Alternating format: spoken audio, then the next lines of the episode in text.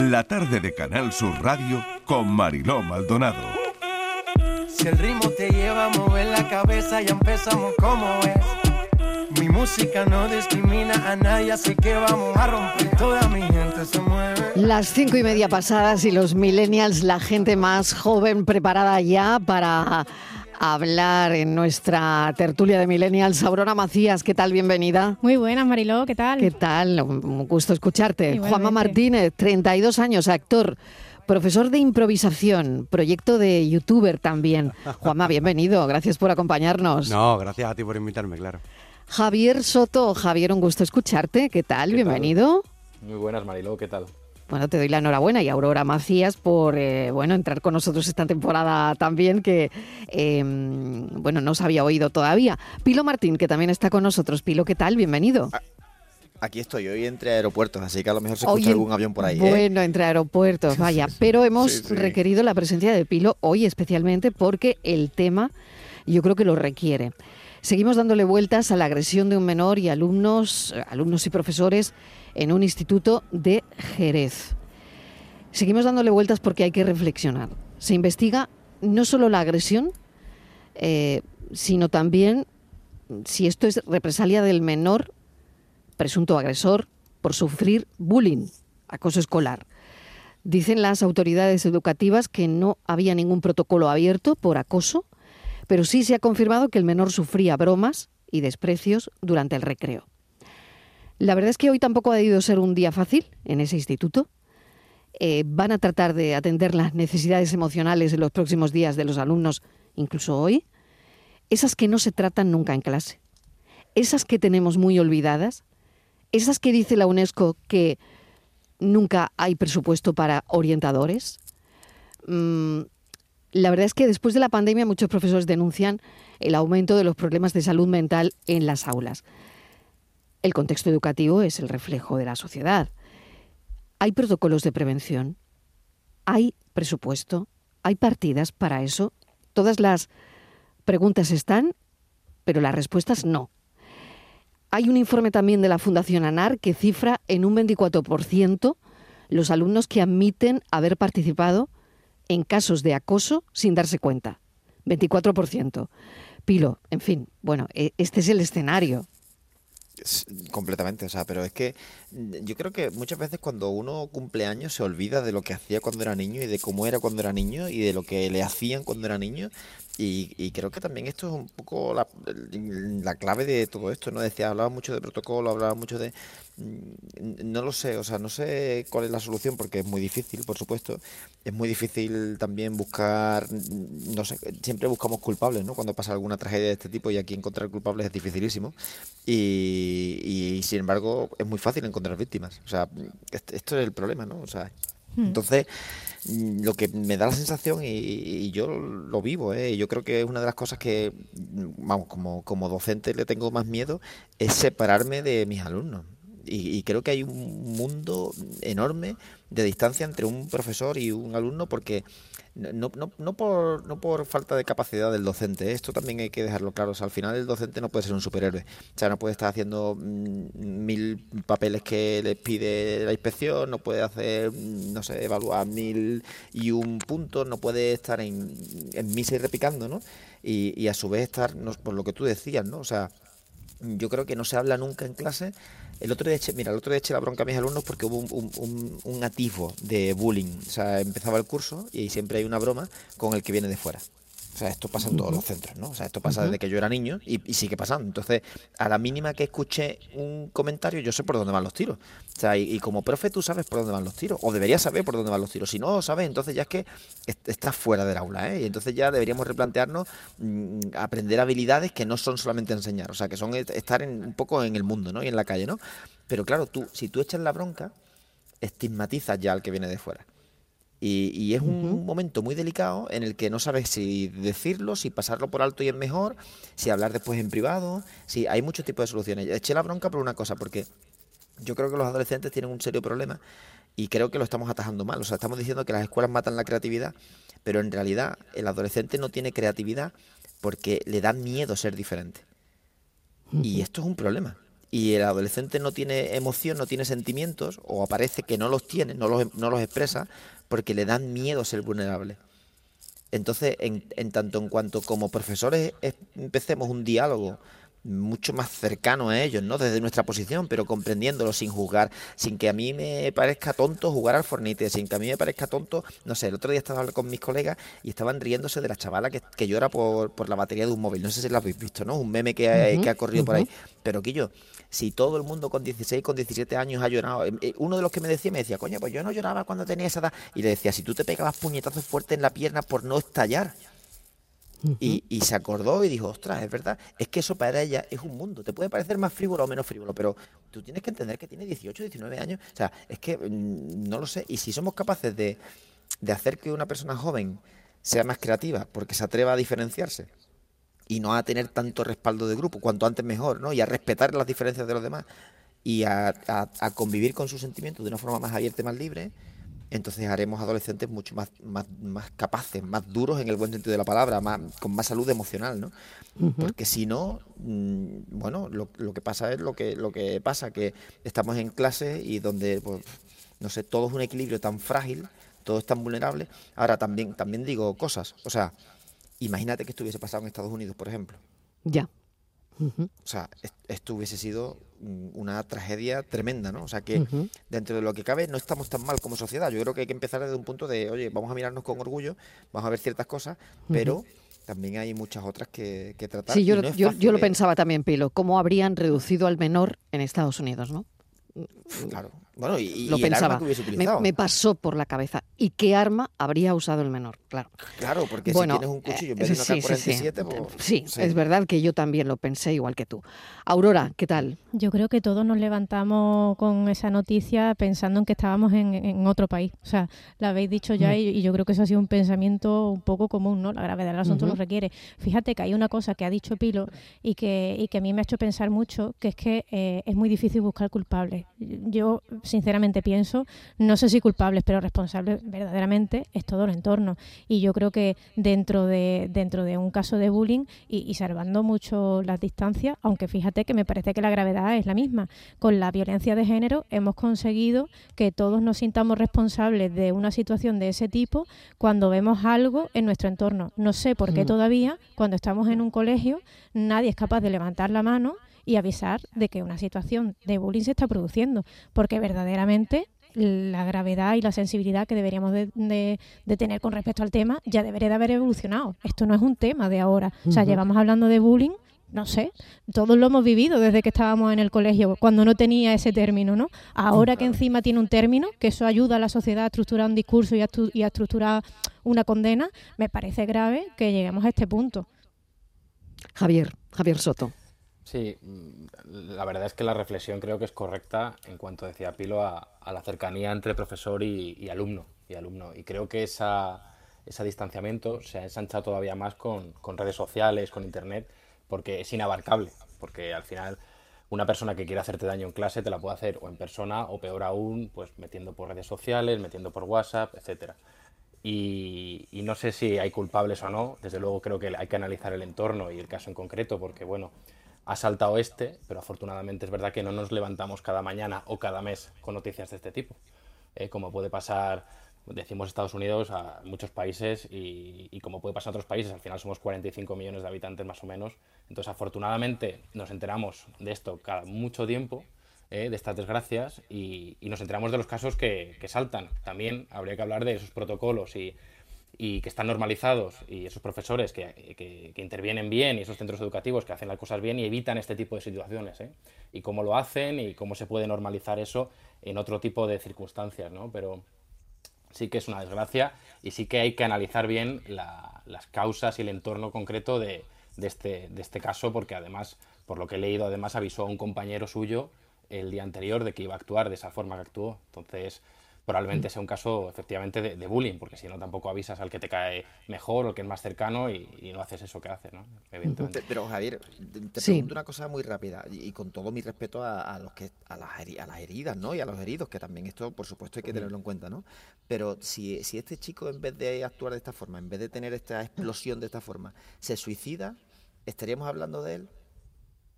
porque seguramente no sería noticia. Y, es triste que haya tenido que pasar esto, ¿no? O sea, que haya tenido que haber heridos, que haya tenido que actuar de una forma violenta y que... Porque si hubiese actuado violento contra él mismo, pues sería uno más. Y, esto creo que es algo que tenemos que hacernoslo mirar porque yo creo que el docente no tiene las herramientas necesarias para, ya te digo, o sea, para ser aspiracional a los alumnos y para tener una cercanía con ellos desde su posición de distancia que ya es, ya es suficiente. Y, se nos ha educado de una forma y se nos han dado unas herramientas que yo creo que no son válidas. Protocolos de prevención, eh, en fin, todo lo que necesitan ahora mismo las aulas por el... Eh, el contexto educativo donde, donde estamos, donde cada día salen Mm, bueno, pues el índice de enfermedad mental en, personas jóvenes, eh, en fin, todo esto que es tan, tan complicado y que se nos puede ir de las manos. Juanma, que no te he pedido tu opinión. Pues mira, a mí la verdad lo que me ha llamado mucho la atención es la estadística que has comentado al principio de que casi un 24% de personas afirma haber participado en actos violentos contra compañeros sin darse cuenta. Lo dice la Fundación ANAR. ¿eh? No puedo entender cómo alguien participa de, de, un acto como este sin darse cuenta. Querrá decir a lo mejor sin darse cuenta de la gravedad, ¿no? Entonces ahí mm. sí que a lo mejor entra la necesidad de exponer la gravedad de este problema, que no es un asunto que se debe quedar relegado solamente al ámbito escolar, sino que, como decía Aurora, la sociedad ya ha entendido que hay temas que son, pues eso, temas sociales, temas de todo, que nos atañen a todos, ¿no? Como la violencia de género. Cualquier persona, anónimamente, puede denunciar que está presenciando una agresión eh, de, este, de este tipo, ¿no? Bueno, habrá que actuar para que tomemos la conciencia en el tema del, del bullying, ¿no? Y decían también antes el compañero eh, que era fácil encontrar víctimas, pero difícil encontrar responsable o culpable. Yo, perdón, eh, soy profano en la materia, no, no tengo relación con el mundo de la educación eh, de, eh, infantil, pero entiendo que los únicos responsables son los adultos que hay ahí. En este caso, directores, jefes de estudios, profesores. creo que es importante mm, separar responsables de culpables. Culpable, ninguno. La culpa, lo que sucede. La responsabilidad de los adultos que están a cargo de esos niños. Pues eh, casi las seis menos cuarto voy a cambiar de, asunto porque esto le podríamos seguir dando vueltas durante todo el día. ¿eh? Pero eh, queríais hablar también, cambiando de asunto, cómo pasa un, un tertuliano millennial a la política parlamentaria. Y es que tenemos uno. ¿eh? Este, esta temporada, nuestro espacio que ya llevamos prácticamente un mes de rodaje, desde que hemos inaugurado temporada, pero no habrán oído a Miguel Ángel Sastre, porque es verdad que mm, es diputado en el Congreso. Creo que hoy ha sido un día, lleva unos días muy ajetreados. Miguel Ángel Sastre, bienvenido. ¿Qué tal? Buenas tardes. ¿Cómo se echaba de menos esto? Gracias por acompañarnos. Excelentísimo, ¿eh? Excelentísimo. Ojo, ¿eh? ¿Cómo, pasa uno de, tertulio, de tertuliano millennial a la política parlamentaria, Miguel Ángel? Pues yo fíjate, creo que hay muchas cosas que están de alguna manera relacionadas, ¿no? Porque al final el hecho de curtirte en, una tertulia pues, con gente joven y, el hablar de temas y tener un conocimiento más o menos de temas que afectan a los jóvenes sirve mucho para llevar esa voz al Parlamento y para hablar de retos que tiene la juventud, de otras muchas cosas, pero en concreto de, esas cuestiones, hablarlas en donde está representada la soberanía nacional. Bueno, creo que tus compañeros están ávidos de hacer preguntas, así que, bueno, quien quiera, Aurora, por ejemplo, a ver, por Dios. Mi pregunta principal es cuándo nos vamos a ver, Miguel Ángel. me da igual lo demás. Tienen tiempo, tienen tiempo los diputados. ¿eh? Tienen tiempo los jóvenes diputados de ir de cañas, por ejemplo. A ver. Sí, a ver, yo creo que tiempo hay para todo. Es verdad que estas semanas han sido un poco más complicadas porque mm. el, pleno dura prácticamente todo el día, entonces estás todo el día ahí metido. Pero sí que tienes muchos huecos, lo que pasa es que esos huecos los cubres con otro tipo de actividad que no es la, parlamentaria, sino el reunirte con asociaciones, el ir a, entrevistas, el reunirte también en actividades internas de, también pues, del... ¿Cómo, ¿Cómo ha cambiado tu vida, Miguel Ángel? ¿Cómo ha cambiado? ¿Cómo ha cambiado? Pues a ver, ha cambiado en gran parte, sobre todo porque ahora no te puedes organizar, porque los plenos no ahora mismo y además en la situación que estamos, no sabes qué día vas a tener pleno porque te convocan con muy poco tiempo de antelación porque la actualidad política va tan rápido que no sabes realmente cuándo vas a tener que estar allí presente. Entonces no te puedes organizar muy bien, no puedes hacer planes a largo plazo, pero sí que yo lo estoy viviendo con mucha ilusión porque siempre, bueno, vosotros lo sabéis, a mí me ha encantado siempre la política porque creo que es una de las herramientas más útiles para transformar la sociedad y si lo haces bien, transformarla mejor. Entonces, pues creo que es una oportunidad que me ha dado la vida y que la tengo que aprovechar. Muy bien. A ver, eh, Pilo, y despedimos ya a Miguel Ángel, que seguro que tiene que hacer cosas. No tengo tiempo, ¿eh? Un poquito. Me voy a preguntar una cosa muy rápida, que es que yo, mm. mira, cuando empezamos Miguel Ángel y yo en la radio, en su día, yo le, al principio del todo, yo no sé si se acordará, me dice, ¿qué, estilo tenemos? ¿Qué, ¿Qué, esto, la tertulia esta, cómo funciona? ¿no? Yo le decía, pues estos somos como niños que entramos en un despacho de, de gente adulta y correteamos y tocamos todo. O sea, esto es un poco lo que, lo que venimos a hacer aquí a la radio, a, corretear, a juguetear, a tocar y a mover cables, ¿no? A ver si alguno suena diferente. ¿Tú, notas eso en el Congreso? O sea, tú, tienes esa función, yo espero que sí, ¿eh? que, que, tú estés allí como preguntando como el, ¿y esto por qué? ¿No? Como cosas, e, esas preguntas ingenuas que yo creo que son las preguntas que cambian las cosas de verdad, ¿no? El que llega nuevo y dice, ¿y esto por qué? ¿Y esto por qué? Hasta que toca un cablecito y, la gente dice, ostras, pues no sé, porque siempre ha sido así. ¿Tú tienes esa sensación o...? Eh, sí, tienes la sensación, y no solo en el Congreso, sino también en la vida diaria de la política, que cuando eres muy joven, pues mm, hay yo creo capas que no ves, y entonces tienes mucha ilusión y ves las cosas de otra manera. Entonces eso le imprimes muchísima fuerza y muchísima energía. Y yo tengo la suerte de que la gente que lleva muchos años, que me rodea, se nutre de eso y nos complementamos muy bien. Entonces, es verdad que, dejan hueco. Me dejan hueco. Lo que yo, hasta ahora, lo que yo un poco considero, se escucha y se toma en cuenta. Entonces, eso es una cosa muy bonita porque esa mezcla y esa combinación de experiencia con, con ser novato funciona generalmente muy bien. Y el grupo en el que yo estoy, pues está funcionando así y funciona bien. Qué bueno. Yo tengo una pregunta. A mí me gustaría sí, venga, Juanma o Javier. Venga. Eh, eh, eh, yo siempre he querido saber dos cosas. Por ejemplo, el agua, el agua, ¿no? os rellenan un vasito de agua, ¿no? Ustedes tenían un vasito de agua y lo van rellenando, ¿no?